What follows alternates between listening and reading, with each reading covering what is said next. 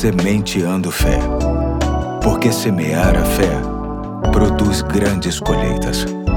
Olá, hoje é terça-feira, dia 20 de fevereiro de 2024. Aqui é o Pastor Eduardo e quero pedir a sua companhia nos episódios da nova série de reflexões que tem como tema O Verbo Virou Gente que vai enfatizar alguns motivos que justificam a vinda de Jesus a este mundo. O texto bíblico básico se encontra em João 1,14, que diz: E o Verbo se fez carne e habitou entre nós, e vimos a sua glória como a glória do unigênito do Pai, cheio de graça e de verdade.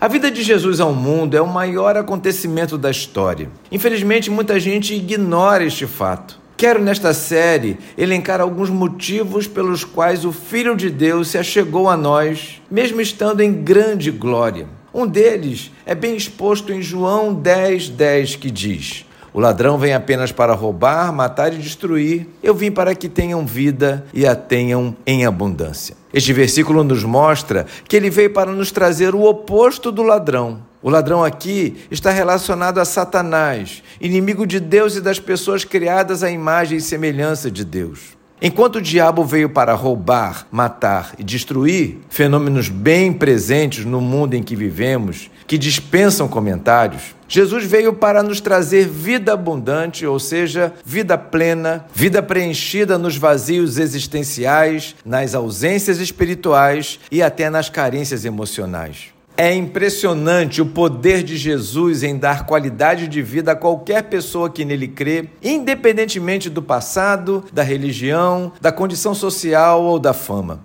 Qualquer pessoa pode desfrutar dos atributos especiais que só o Salvador pode dar. Ele veio com esta missão. Para ele é uma alegria proporcionar alegria na vida das pessoas. Ele fica em paz quando traz paz para a vida das pessoas. Ele cumpre o seu propósito quando ajuda as pessoas a descobrirem e a cumprirem os seus propósitos. Ele mostra a sua identidade quando ajuda as pessoas a descobrirem e entenderem a sua identidade. Ele se mostra Deus para que as pessoas nele entendam que existe um Deus bem presente, amoroso e salvador. Sim, isso mesmo. A vida plena que ele oferece se faz da salvação que só nele se encontra. E é por isso que ter Jesus é a melhor experiência que se pode ter nesta caminhada. Vamos orar por isso? Senhor Jesus, te agradecemos demais a sua disposição e obediência ao Pai para vir até nós. Obrigado por fazer parte integrante de nossa história.